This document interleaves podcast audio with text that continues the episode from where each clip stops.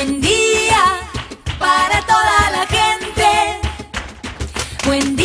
Buen día Soldati, edición Quédate en casa. Son días que necesitan de nuestro compromiso de quedarnos en casa. En FM Soldati, no por eso vamos a dejar de ser comunicadores y comunicar. Aprovechamos los límites que se presentan para llevarte por WhatsApp las noticias y la información que necesitas. Vos quédate en casa. Va a ser un buen día Soldati, pero vos nos vas a escuchar cuando quieras. Mañana, tarde o noche. El sur está bien despierto. Participa enviándonos las ideas y contenidos al 11 36 88 87 91. Estamos a la distancia, pero juntos. Buen día, soldati. Hoy quédate en casa. Vamos a estar hablando con María Bieli, legisladora de la ciudad, sobre el proyecto de ley que presentó para hacer disponible Internet en todos los barrios. Cecilia Galarza nos trae la columna de economía para explicarnos bien de qué hablamos hoy cuando decimos Estado interventor. Y Leo Gastián nos trae las noticias deportivas de la semana. Así arrancamos. Estas son las noticias en Buen Día Soldati. Trota. No es momento de volver físicamente a la escuela, pero sí de educar a distancia. El ministro de Educación de la Nación, Nicolás Trota, reiteró hoy que no es momento de volver físicamente a la escuela, pero sí de seguir educando a la distancia, y reafirmó que la prioridad sigue siendo el cuidado de la salud en el marco de la pandemia COVID-19. De esta forma, volvió a dar por sentado el hecho de que una vez finalizada esta etapa de aislamiento social preventivo y obligatorio, fijado por el gobierno hasta el próximo domingo inclusive, no se dispondrá el regreso a las aulas. La legislatura porteña aprobó hoy, con 53 votos positivos sobre 57 presentes, dos iniciativas para facultar el Ejecutivo a tomar deuda por hasta 150 millones de dólares para afrontar la crisis sanitaria derivada del coronavirus y a realizar el pago parcial de compromiso con proveedores del Estado a través de bonos. La sesión se llevó adelante con prevención por la pandemia. No se usó el recinto, sino el Salón Dorado, donde se dispuso un escritorio y una trila a modo de escenario, y como público prudente, en sillas con la distancia aconsejada para evitar el contagio del coronavirus, se sentaron los legisladores. No hubo público ni asesores como regla de funcionamiento en epidemia. Lanzan una app para brindar contención emocional durante la cuarentena y el aislamiento. Dos jóvenes argentinos desarrollaron Aquí Estoy.live, una aplicación a través de la cual más de 5.000 psicólogos, coach y voluntarios de todo el mundo ofrecen su tiempo de escucha online de manera gratuita para brindar contención emocional durante la cuarentena y el aislamiento. Muchas personas se ven afectadas emocionalmente ante el encierro y distanciamiento social obligatorio para frenar el avance de la pandemia de coronavirus. A partir de mañana, los afectados de algunas de las actividades declaradas esenciales durante el aislamiento social preventivo y obligatorio, como el personal funerario, de la obra pública, transporte, lavandería, vigilancia, producción, venta y reparto domiciliario de alimentos o productos de higiene, solo podrán validar esta situación tramitando el certificado único habilitante para la circulación emergencia COVID-19. Más provincias aconsejan el uso de barbijos y especialistas reiteran que es un insumo necesario. Las provincias de Tucumán, Santa Fe y municipios de Tierra del Fuego y Entre Ríos se sumaron a la recomendación del uso de barbijo o máscara facial para circular por la vía pública, al igual que ayer lo hizo La Rioja, Misiones, Jujuy, Santiago del Estero y Salta, además de Zárate o antes Catamarca, mientras que la Organización Mundial de la Salud y otros especialistas reiteran que es un insumo necesario para el personal de la salud. Pluto TV, un servicio gratuito de streaming sustentado por publicidad, ya está disponible en Argentina y 16 países más de Latinoamérica con 24 canales exclusivos y un amplio catálogo de contenidos on demand que incluye películas, series y la sección Quédate en casa juntos a distancia para acompañar la cuarentena. Probalo. China aseguró que por primera vez desde diciembre no registra muertos por coronavirus. El gobierno chino anunció hoy que no registró ninguna muerte por coronavirus en las últimas 24 horas, por primera vez desde que comenzó a publicar estadísticas sobre el virus, surgido en ese país hace más de cuatro meses y en paralelo, la ciudad de Wuhan, cuna del brote, volvió a abrirse y a permitir la circulación y la salida de personas y vehículos. La Comisión Nacional de Sanidad de China informó que además de no registrarse nuevas muertes por, por el COVID-19, la enfermedad causada por el virus, los casos graves de infectados por el coronavirus, SARS-CoV-2, se redujeron hasta los 211, la cifra más baja desde enero. Pluto TV, un servicio gratuito de streaming sustentado por publicidad, ya está disponible en Argentina y 16 países más de Latinoamérica con 24 canales exclusivos y un amplio catálogo de contenidos on demand que incluye películas, series y la sección Quédate en casa juntos a distancia para acompañar la cuarentena. Probalo. No sabía que no te iba a volver a ver. ¿Qué puedo hacer? Voy a enloquecer. Desde el viernes todo el sábado, el domingo yo te esperé. Yo te busqué. Vos te fuiste y no sabía que no te iba a volver a ver. ¿Qué puedo hacer? Voy a enloquecer. Desde el viernes todo el sábado, el domingo yo te esperé. Yo te busqué.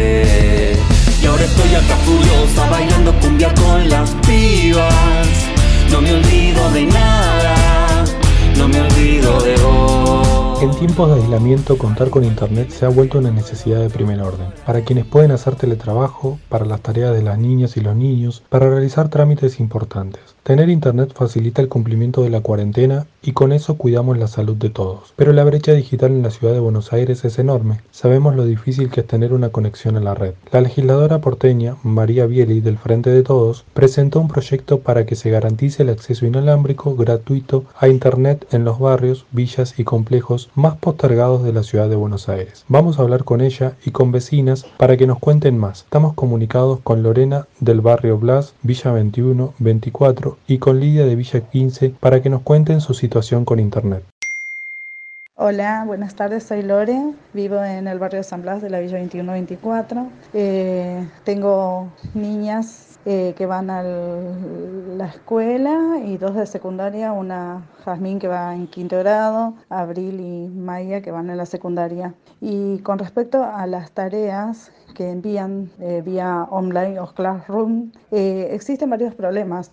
primero, que en los barrios de emergencias el muchos no, no, pueden acceder al servicio de Internet, por ende no pueden realizar dichas tareas. La mayoría no puede recargar de crédito los celulares por obvias razones la mayoría de la gente trabaja, tiene trabajos informales y si tiene que elegir entre pagar, cargarse crédito o comprar el kilo de pan para poder darle de comer a la familia. O sea, es un poco jodida la situación. Eh, en otros, eh, eh, por otro lado, hay que ver quiénes tienen acceso no solamente al internet, sino a una computadora. La mayoría trabajan de los teléfonos celulares, pero si hay un papá y una mamá que tiene celular y uno tiene más de tres hijos, como me pasa a mí en en este caso, eh, las clases de Classroom, eh, se puede bajar una sola aplicación para que sea una sola clase. Yo al tener tres chicos en edad escolar, eh, una de ellas no, puede, no puedo bajarle porque no tengo un tercer teléfono para bajar eh, la aplicación de Classroom para la tercera niña.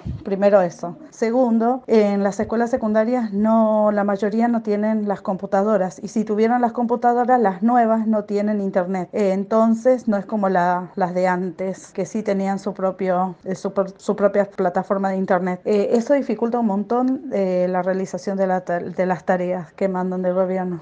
Una de mis hijas, por ejemplo, arrastras que puede hacer una. Además tienen que, en mi caso, que yo tengo que salir a trabajar todos los días porque estoy exenta a realizar la cuarentena por el trabajo cuidando personas mayores, eh, no pueden usar mi celular para hacer la tarea. O sea que en este momento solamente Maya está pudiendo hacer la tarea por Classroom y Abril lo hace cuando yo estoy o cuando Maya le puede eh, ayudar eh, todo lo que es por mails, pero lo que es desde la plataforma de Classroom por, por ahora, que son las, las aulas virtuales, no la pueden realizar.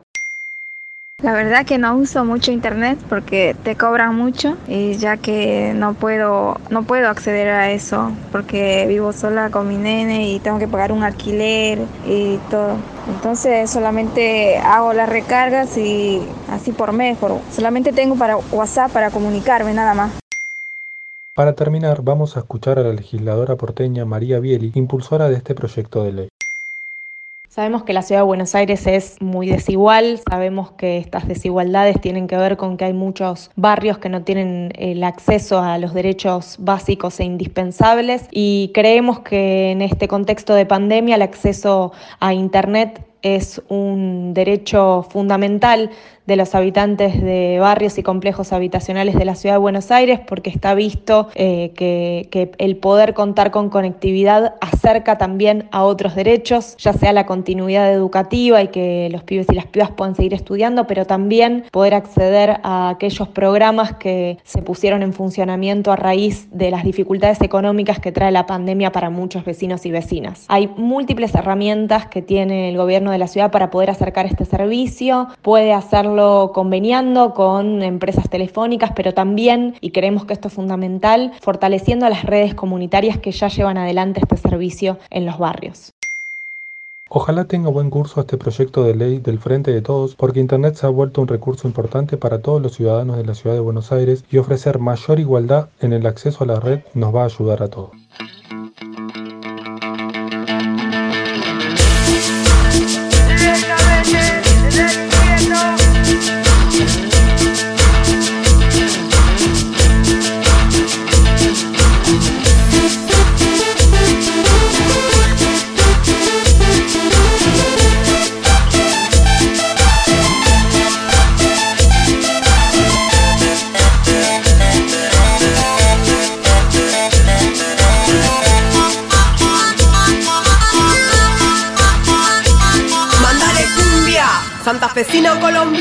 Chilena ecuatoriana, caribeño panameña, argentina villera, mandale cumba, la villa verdadera,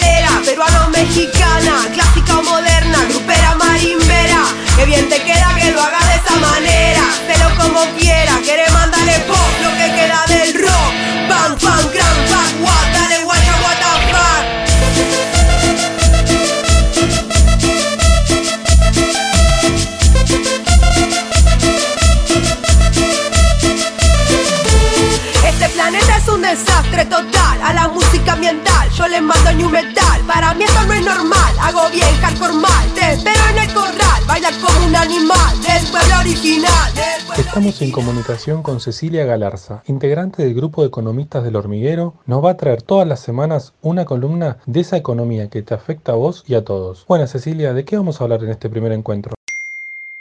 Buenos días Soldati, buenos días a todos y todas. Mi nombre es Cecilia, pertenezco al grupo de economistas del hormiguero y en este primer espacio de economía, eh, en este contexto de crisis y cuarentena que estamos viviendo, nos parecía importante recalcar el rol que está teniendo el Estado en la economía, eh, de cómo en esta crisis mundial que amenaza en convertirse en una de las peores de la historia, el gobierno decidió priorizar la salud y tomar todas las medidas para garantizarla. En un primer momento, países como Reino Unido, México, Brasil o incluso Estados Unidos decidieron no alterar la rutina económica por más que ello implique una rápida expansión del virus. En contraposición, lo que podríamos llamar el modelo argentino avanzó en una toma de conciencia eh, de poner por delante la salud de las personas y dictaminó frente a la pandemia el aislamiento social preventivo y obligatorio.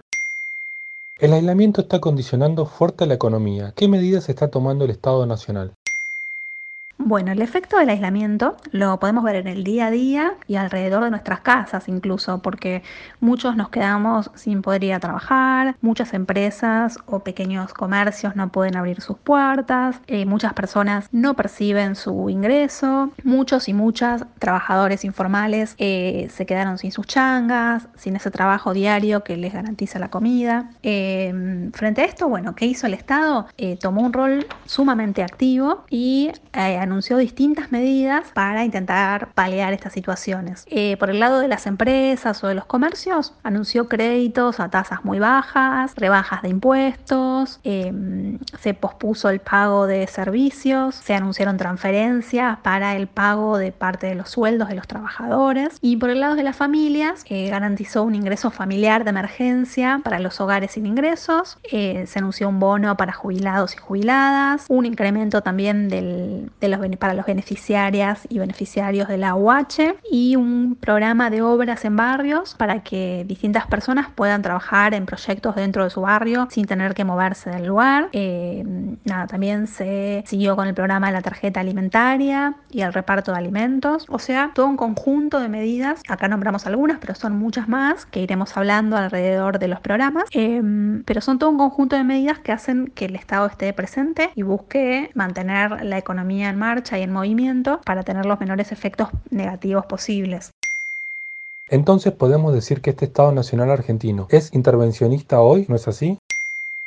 Bueno, y con estas medidas, el Estado argentino fija una posición de intervención en la economía y de conducir y regular el ciclo económico y la producción. Eh, se posiciona también en contra de las teorías mundiales de Estado mínimo y austeridad que primaron en el mundo en las últimas décadas. El Estado argentino subordina su política económica al interés común y a combatir esta pandemia. Eh, como están haciendo en el fondo muchos países, incluso varios de los que nombramos tuvieron que cambiar sus estrategias, eh, y si bien no se sale, no se sabe cómo vamos a, salir después de esta pandemia, después de esta crisis, eh, sin duda empieza a quedar claro que sí salen revalorizados los estados nacionales y su intervención. Y en estos estados no interventores, ¿quiénes toman las decisiones? Porque decisiones no dejan nunca de tomarse. Bueno, y si no interviene el Estado, lo termina resolviendo el mercado, se termina por la salida individual, de que cada uno se arregle por su lado y por supuesto terminan primando los intereses de los sectores más concentrados, los que tienen más poder. Y en el caso de una pandemia, como la que estamos atravesando, eh, todo esto se cristaliza en una situación de colapso del sistema de salud, con toda la implicancia que tiene en términos de, vidas. ¿no? Eh, por todo esto es fundamental que el, que el Estado demuestre una salida colectiva en donde esté el interés público por encima y que pueda mostrar su capacidad de ejecución de políticas y movilización de recursos para hacerle frente a la situación. Ella fue Cecilia Galarza con su columna de economía para vos y para todos en FM Soldati 91.3.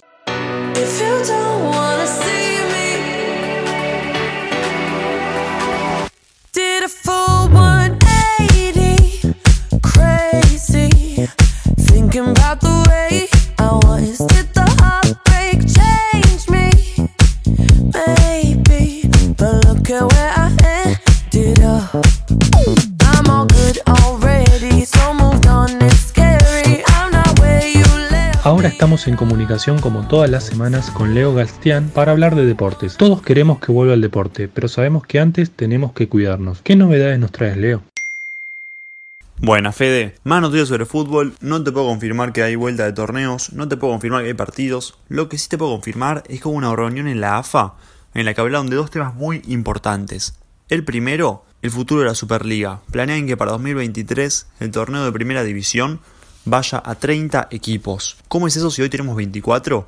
Muy simple. Este año no habría descensos y ascenderían dos equipos de Primera Nacional. Gran noticia para Gimnasia, Patronato y Central Córdoba, que hoy en día se encuentran en los últimos puestos del promedio. En 2021 quedarían 26 equipos. Cuando finalice el torneo, ascenderían 4 equipos y descenderían 2. Por lo que terminaríamos con 28 equipos para 2022. Ese año se repetiría lo mismo dos descensos y cuatro ascensos de Primera Nacional. En 2023 terminaríamos con 30 equipos. Esto había sido planeado en 2014, año de Mundial de Brasil, pero no pudo ser llevado a cabo. También se había dicho que querían llevarlo a 20 equipos, que tampoco lo pudieron hacer, así que uno piensa que la AFA está tomando decisiones bastante distintas y con un futuro incierto. La otra noticia es que en Primera Nacional planean que el torneo se defina en modo copa, en modo reducido, también se puede decir como se hizo en torneos anteriores. ¿Cómo sería esto? Los primeros 8 de cada grupo se enfrentarían en manos a manos desde cuartos de final hasta la final. Luego no se disputaría la final porque los finalistas ascenderían directamente a Primera División en 2021. Otra noticia de Superliga es que en Vélez Arfield ya tiene un nuevo DT, es Pellegrino. Lo hicieron oficial mediante las redes sociales y dijeron que no lo habían confirmado en este tiempo porque había detalles con la salida de Heinze, el ex entrenador del club. ¿Y en el plano internacional qué está pasando?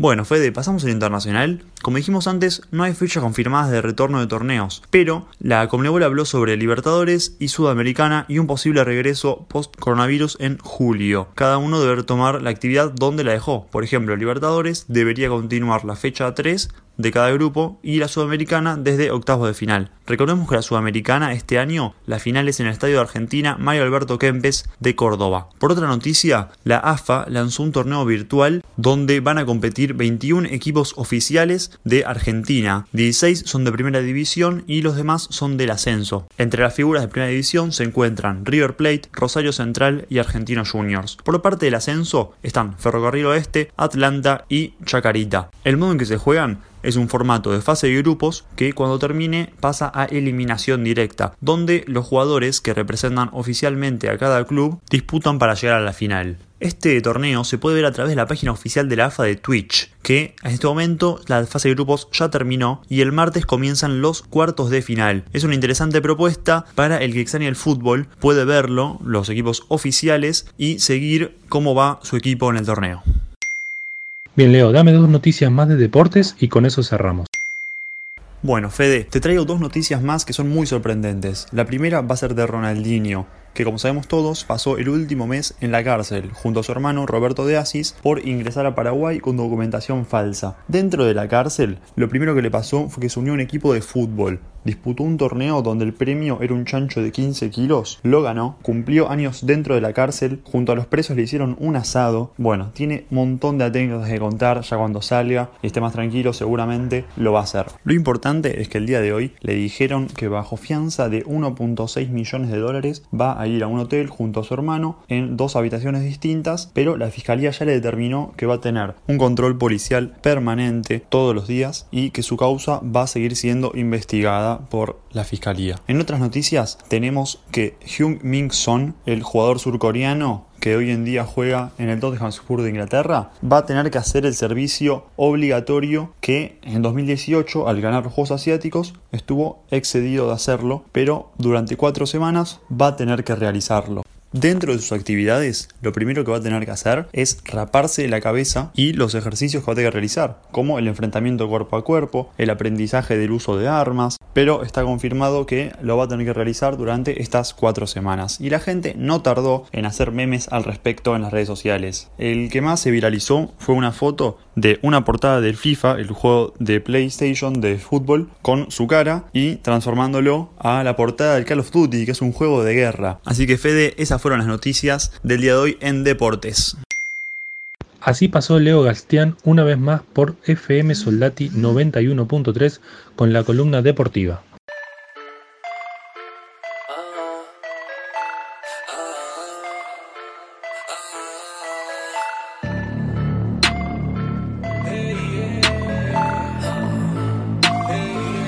La chica de fuego.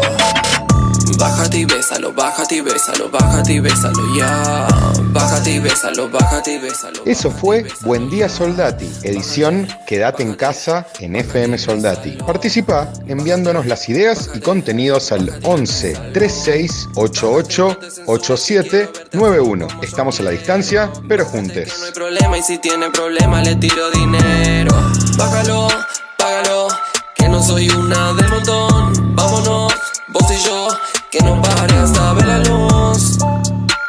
Esa perra se pone a ladrar, ya, ya. ¿Qué te pasa que miras, se te nota, quiere más, ya. Me mira y se toca cuando bailo como loca, ya, ya. En el caño o en la pista, lo que toca explota, ya. Venite al show que yo te doy sexy sudor. Copas de alcohol, no quiere amor, quiere mi flor.